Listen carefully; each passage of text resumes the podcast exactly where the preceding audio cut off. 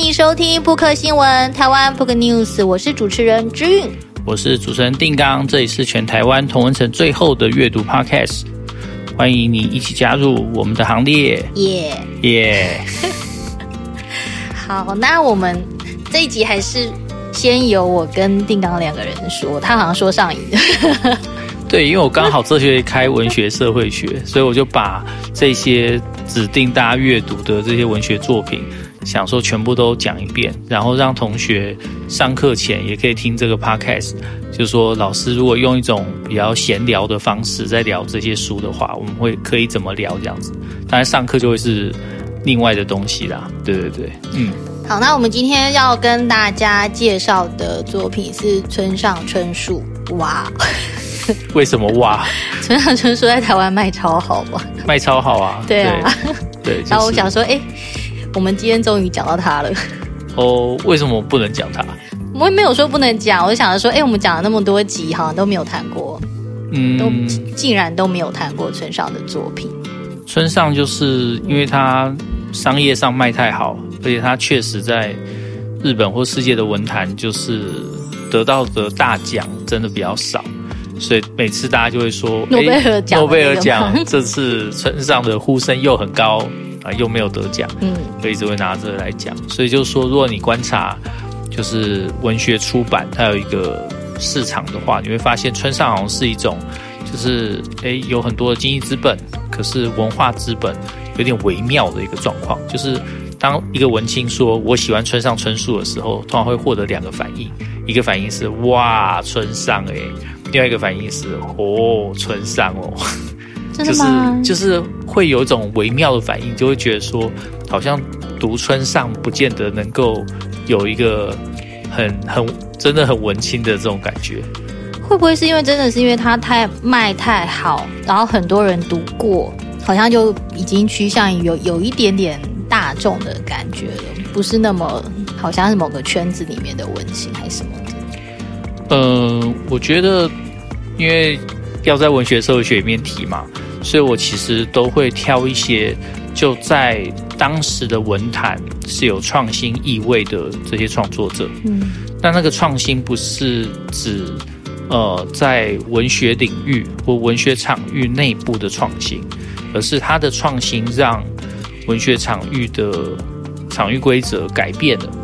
他开创出一个新的文类。或者说一个新的场域的构成方式，那我选的几乎都是这类的人，所以我会把村上放在这里面，呃，这个行列里面。因为你要我说的话，我会说村上春树是日本轻小说之祖，这样子。就是说我们现在对我们现在很熟悉的轻小说，呃，当然我觉得这样讲对他也有点不公平，因为轻小说通常是用呃不太好的文字。去处理一个非凡的经历，这样子，对。那村上的文字跟他的文学功力，跟他对于文学形式的掌握，我觉得比大部分的轻小说家好太多。但他创造出来的那种感性模式，我觉得是是可以说是轻小说的始祖。这样，嗯，嗯，我记得，呃，也不是记得，就我印象，或者说我观察啦，好像，呃，在村上那一阵子。最红在台湾开始红的二十年前吗？差不多左右，大概就是挪威的森林吧。嗯，对啊，就我们大学的时候，我们大学我们高中的时候我就听到有人在读村上，可是我们大学的时候，赖明珠、时报，然后村上的这个黄金组合，大概才稳定了下来。这样，其实那时候很多。有一些啦，我说有一些，有一些台湾作家的那个写作风格就会蛮蛮村上的，对，就是还会受到他的影响。所以我说他是个开创者，开创者的意思就是说他的语言模组或者他的感性的模组，或者说他对文学场域所开出来的新的场域规则或新的位置的感觉，其实会影响到呃其他写作者。所以我觉得。那个模仿不只是模仿他的语言，也不只是模仿它的叙事或它里面的一些隐喻的使用，它模仿的是整个这个文学场域的可能性。对，嗯，好，那可是村上春树的作品有那么多，我们今天要讲的是哪一本？嗯、好，我们今天要讲的是一九七三年的弹珠玩具。我想，如果每一本都讲，应该会讲到天荒地老去。对对对，嗯、就是呃，这本它是村上的第二本作品，他第一部作品是《听风的歌》，这本是他在一九八零年的时候写作的，一九七三年的弹珠玩具。对，那为什么要挑这一本呢？因为这本其实我觉得很能够代表呃村上所开出来的那个呃文学的新可能性。对，什么样子的文学新可能性？呃，第一个是呃，我们知道日本文学其实非常受到美国文学的影响，嗯、或者说日本战后的这一代。战后婴儿潮所出生，然后长大的这些呃译文工作者，他其实从美国文化，尤其是他的呃流行文化，或者他的各种娱乐的这些，或者是消费文化里面获得很多养分。那我觉得村上是把这这一个世代的人，他们成长过程中所经历的这些呃文化改变。变成是一个有意识的文学创作的养分的一个代表性的一个作家，所以从呃对于消费文化的挪用，对于美式流行文化的反思，然后对于他们的共同成长经验所代表的时代意义，或者说一种时代感性，我觉得村上是处理的很好的一个作家。那一九七三年的弹珠玩具哦，一九七三年我还没出生，也我还年轻，你也还没出生嘛，对不对？还没，还没。对，可是都差不多这样子。对。那你有没有想一下这本书到它到底在讲什么？它这本书有两个主角，一个是我，另外一个是老鼠。那这两个主角大概都是在呃成长过程中其实一帆风顺，然后没有遇到太多的挫折。那后来各自有了一些状况。老鼠就是他家里非常有钱，然后可是他似乎在大学的时候觉得人生没有方向，不知道自己要干嘛，然后家里对他的经济的提供也一直持续。那他想要过一种漫游者式的生活，可是这个生活只会让他更缺乏能量，因为他不是用一种积极的态度在过漫游者的生活，而是用一种呃减法式的方式在过。就说，诶，如果我的人生在减少这一项。会造成什么影响吗？他发现哎没有，然后再减少一项会发生什么影响吗？就他逐渐的减减减，减到最后的时候，他发现就他的人生没有剩什么东西，可他还是可以活得下去。那一个这样子有点虚无的角色，可是他没有像卡缪的异乡人那么强的荒谬感。然后可是老鼠这个角色是一个说人生 minus 吧，人生。麦纳斯，我觉得可能就是老鼠这个角色。那另外一个角色就是我这个角色。我这个角色好像呃，在大学的时候跟老鼠是朋友，然后他们会一起在呃有一个叫杰的这个中国人所开的酒吧里面一起玩那个呃酒吧里面的弹珠玩具。然后老鼠弹珠台那种弹珠台，对。弹珠台就是他在一九三三年的时候，人类开始发明了第一台弹珠台，这跟呃希特勒掌权是同一个年时间点这样。那后来在美国就有很多弹珠台的厂商，那这个厂商他们就开发了很多梦幻的机种，而这个梦幻的机种，其中有一台叫做呃太空船的这一台，就进口了三台。到了日本，那这三台长在不同的地方，呃，其中一台就在杰的酒吧里面，所以呃，老鼠跟我这两个角色都呃在杰的酒吧里面玩过太空船这个机台。好，那一个老鼠他打到九万多分，好，然后照了一张可爱的相片。那我这个角色他打到了好像十七万吧，就是这个机台有在。从美国到日本之后，所创造出来的最高纪录。好，那我这个角色他的人生比较特别。如果说老鼠是积极的在做减法的话，那我这个角色就比较像是积极的在做随波逐流。好，那我们刚刚前面讲说，村上有一本小说叫《挪威的森林》，里面有一个角色叫直子，直子这个角色后来自杀这样子。那呃，在这个一九七三年的弹珠玩具，当然他写作时间早于挪威的森林。好，但在这里面也提到了侄子的自杀这件事，所以我似乎经历了一个，就是说前女友自杀之后，觉得人生好像没有什么重要，开始过一个随波逐流的人生的这样子的一个生活的一个转折，这样。所以他毕业之后，他跟他的一个合伙人一起开了一个就是翻译社，在那个翻译社里面，他们他用一个很好玩的说法，他说那个那完全没有生产任何东西，就是把一个东西从左手边移到右手边，就左手边是还没有翻译的，右手边是翻译好的。那因为他们的英文程度都很好，所以他翻译这件事情完全没有任何困难。那所以对他来讲，这件事没有生产任何东西，他只是在做一个转换。所以他的人生就一直在做这样的转换，他没有一个方向，也没有想要增加什么东西，也不像老鼠那么积极的想减掉什么东西，他就纯粹只是在做一个转换。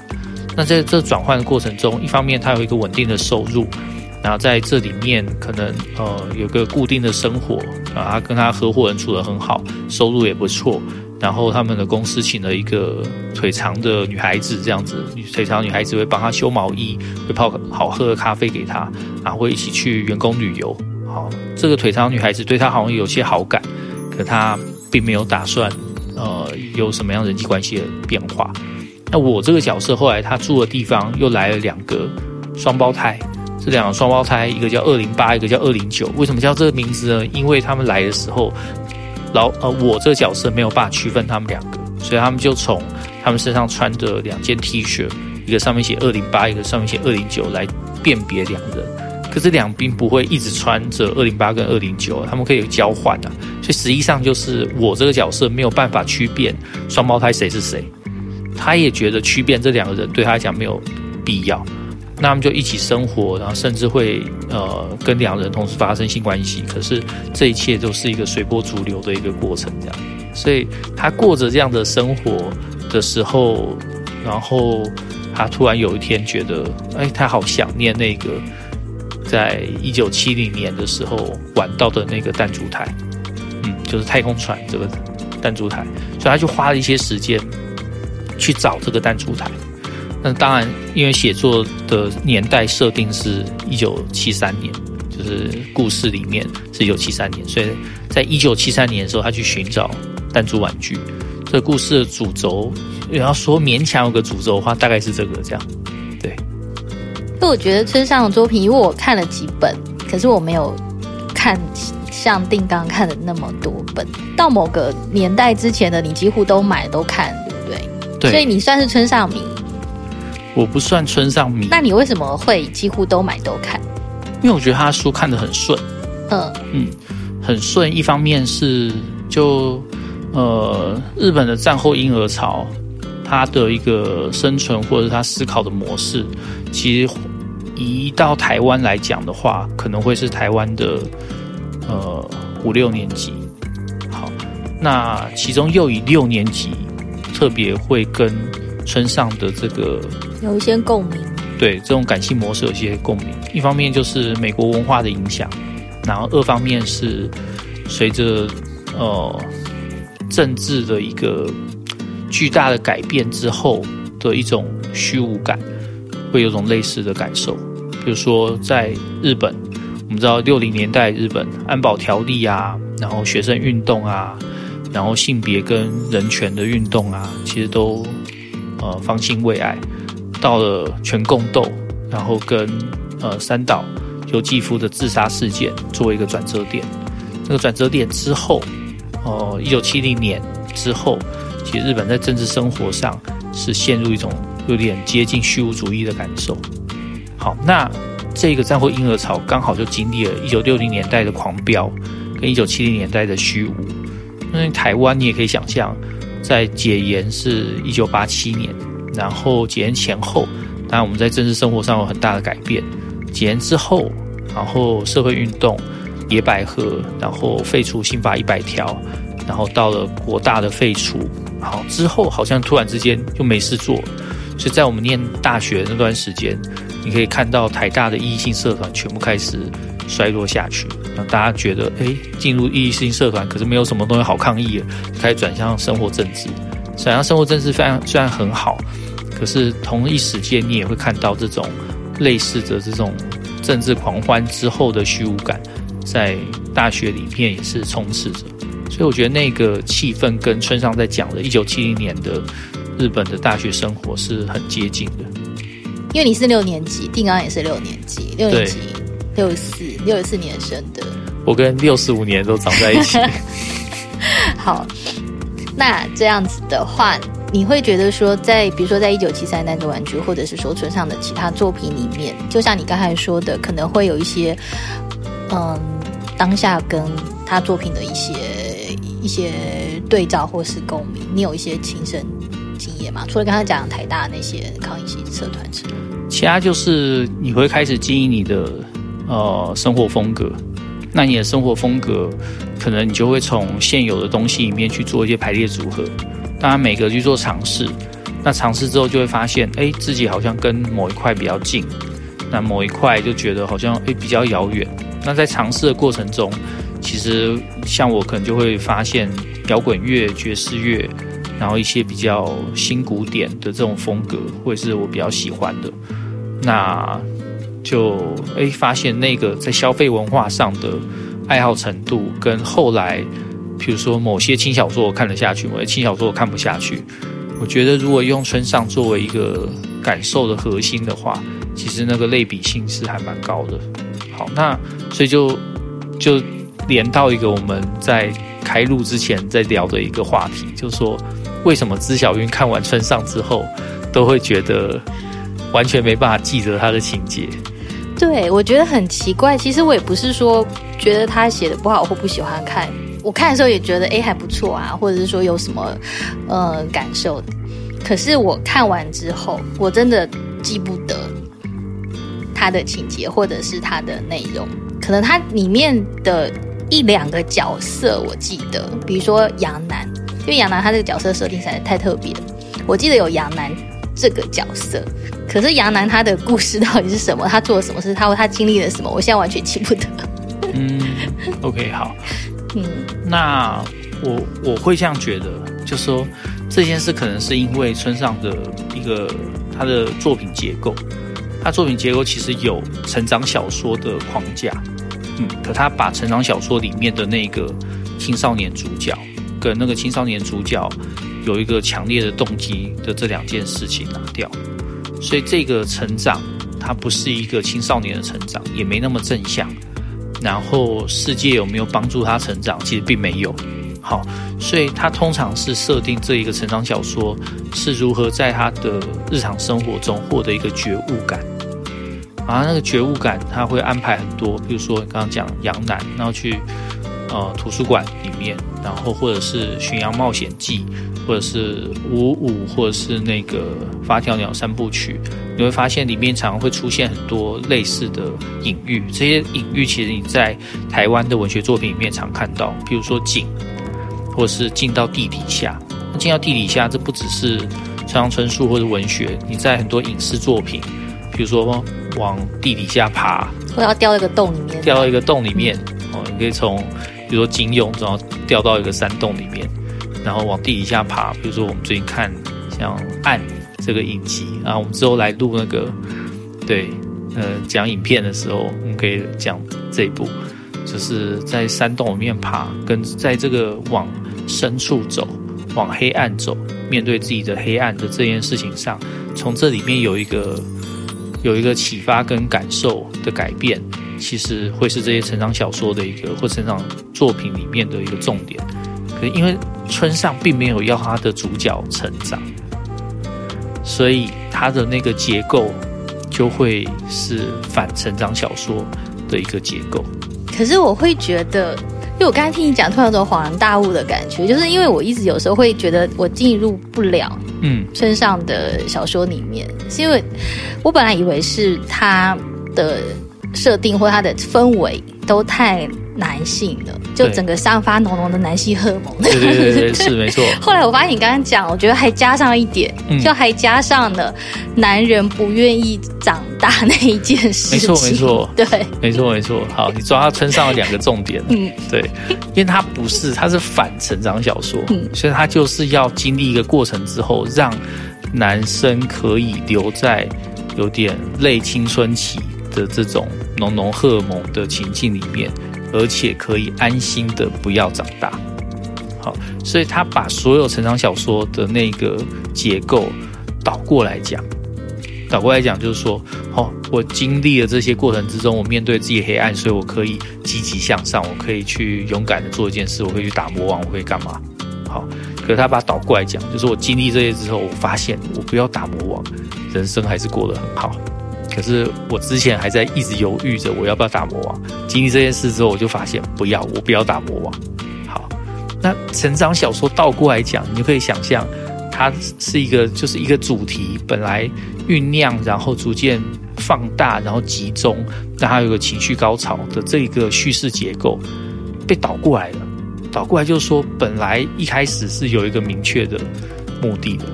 到后来进入了。成长小说倒过来的那个状态，也混沌跟悬而未决的状态，所以我会把村上春树跟异乡人并在一起讲，然后也把就是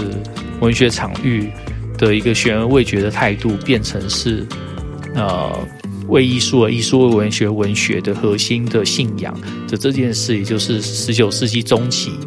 就是波特莱尔跟福楼拜所代表出来的那个现代文学场域的那个态度，作为一个核心，那你就会发现，村上春树在这边，一方面他把成长小说倒过来，二方面他因为上接了就是法国十九世纪中的这些文学脉络，所以使得他在文学场域的开创性上有他独特的地方。那也是这个开拓，所以使得他一直没有办法获得任何的。不要讲任何，没办法获得大的文学奖。哎，可是为什么我觉得波特莱尔我很喜欢，然后村上就波特莱尔，波特莱尔当然很喜欢啊。可是波特莱尔的喜欢也意味着对于现在文学场域里面规则的认可，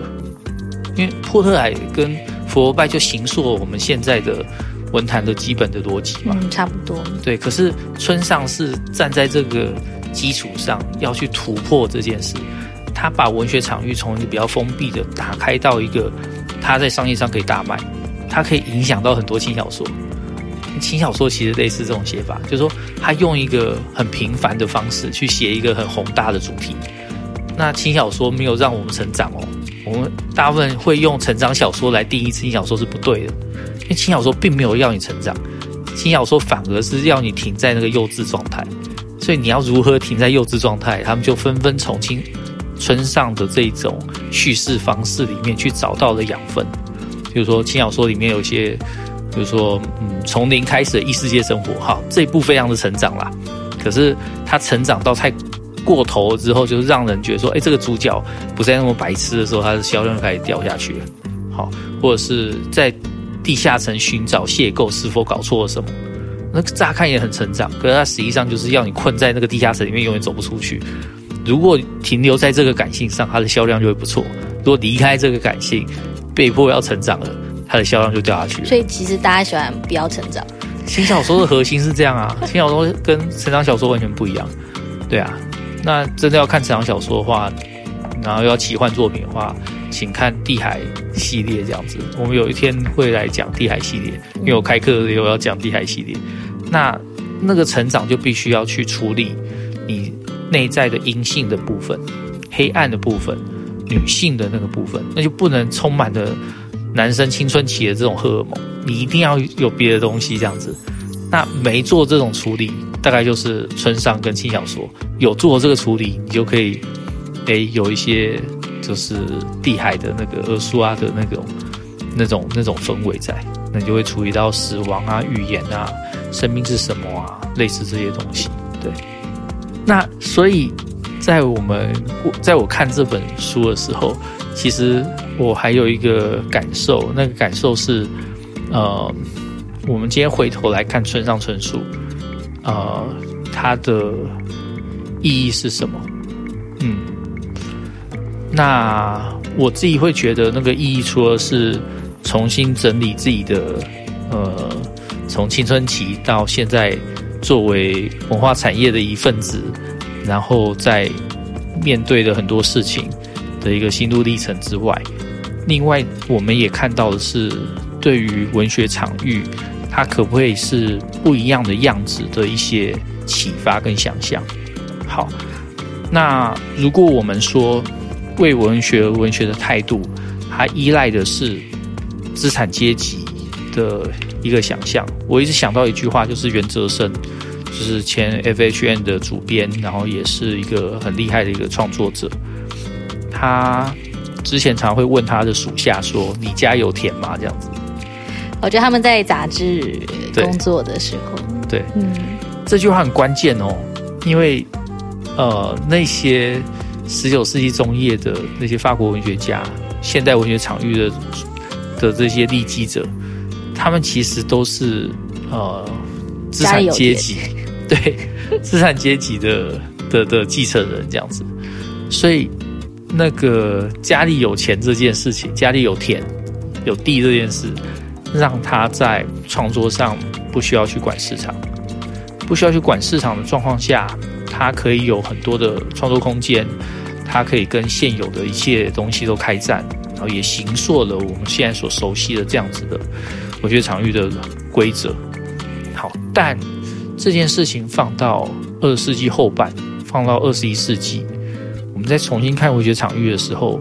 我们循着之前他的这个。场域规则继续走下去是一种走法，没错。但有时候我们再看看其他人，你就会觉得，哎，好像也有别种走法。那我觉得村上在这边，它就意味着一种新的走法，这样。